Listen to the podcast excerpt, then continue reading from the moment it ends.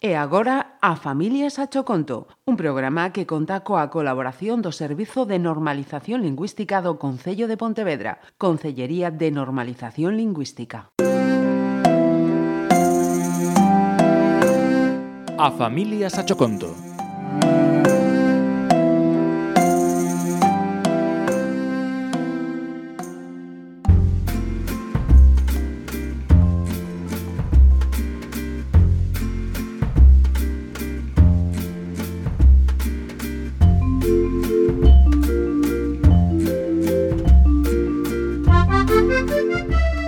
Hai moitos anos, nunha aldea de Colombia vivía un labrego coa súa familia. A pesar de que eran moi pobres, eran moi felices porque tiñan a súa casa e as súas leiras nunha rexión de verdes prados e brancas árbores floridas.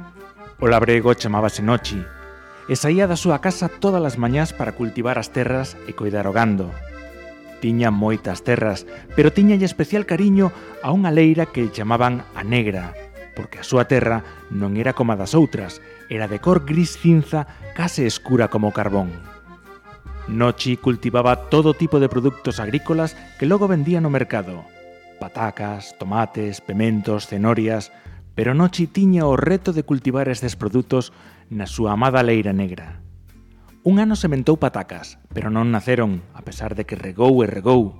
Outro plantou leitugas e tampouco conseguiu colleitar nada. Así, durante moitos anos, foi probando a plantar todo tipo de vexetais, pero non foi capaz de conseguir o máis mínimo brote. A súa familia, que observaba a súa obsesión coa finca, decidiu vendela. Nochi, con moita dor de corazón, puxolle un cartel que dicía «Véndese finca». A pesar de tela a venda, Nochi ia todos os días a visitala. Un día comenzou a ver que a terra da súa finca botaba fume, pero non lle fixo caso. Os días seguintes observou que no medio da finca se formaba un pequeno montículo, pero tampouco lle deu a máis mínima importancia. Era tanto o cariño que tiña pola finca que non se decataba do que estaba a ocorrer.